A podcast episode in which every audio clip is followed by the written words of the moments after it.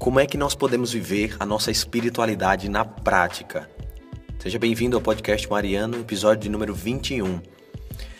Vivermos a nossa espiritualidade quando nós estamos na igreja, quando nós estamos no templo de Deus é muito bom, é muito maravilhoso e até chega a ser um pouco mais fácil, porque ali dentro, quer queira quer não, existem pessoas que estão buscando a mesma coisa que eu e que você estão querendo ser melhores, estão querendo buscar a Deus. Então, quando eu estou dentro da igreja, quando eu vou para a igreja para um encontro, para uma missa, eu consigo me sentir mais forte. É muito mais fácil eu experimentar e viver a minha espiritualidade. Eu consigo rezar, claro, quando eu desejo isso, né? Quando eu não desejo é muito difícil, mas quando eu desejo viver é muito melhor viver dentro da igreja. Porém, se nós fôssemos para viver a nossa espiritualidade apenas dentro da igreja, o Senhor não pediria para que nós pudéssemos ir e anunciar o evangelho a toda criatura. Anunciar o evangelho dentro da igreja é uma coisa, é uma realidade também. A igreja nos ensina que hoje nós precisamos catequizar os batizados, isso é um fato. Mas nós também precisamos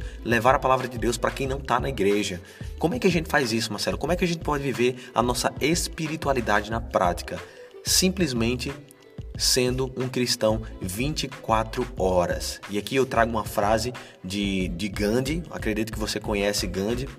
Não vou falar muito sobre ele porque eu não conheço 100%, mas ele dizia o seguinte: que ele seria cristão se os cristãos o fossem 24 horas. Olha que frase. Gandhi disse que ele mesmo seria cristão se os cristãos fossem cristãos 24 horas por dia. Isso significa que, para vivermos a nossa espiritualidade fora do templo, significa que nós devemos ser o próprio templo onde nós estivermos, no nosso trabalho, na nossa vida, na nossa conversa, no shopping, no cinema, no parque, na rua. É fácil? Não é fácil, mas é possível e é completamente é, viável vivermos isso se nós estivermos com o Espírito Santo.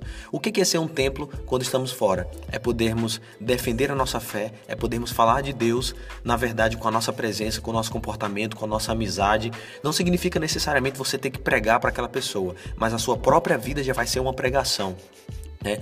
Depois, se você puder, Veja um pouco o episódio de São Francisco de Assis que foi pregar com, com o seu irmão de comunidade Leão, o Frei Leão, e ele não falou nada. E depois o Frei Leão disse: Mas Francisco, a gente foi pregar e não falou nada.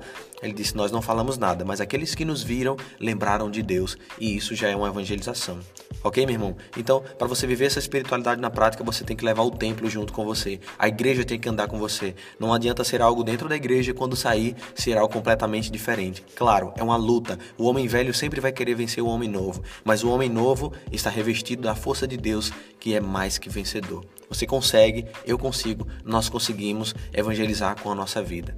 Muito obrigado por ouvir até aqui, obrigado pelo seu carinho. Compartilhe esse áudio com quem você acredita que gostaria de ouvir isso. Convido você a se inscrever no canal do YouTube, que eu estou subindo os podcasts lá. Salva na tua playlist se você tiver o Spotify e acompanha lá no Instagram. Toda terça-feira tem live sobre um assunto para a juventude, para a gente viver essa nossa espiritualidade na prática.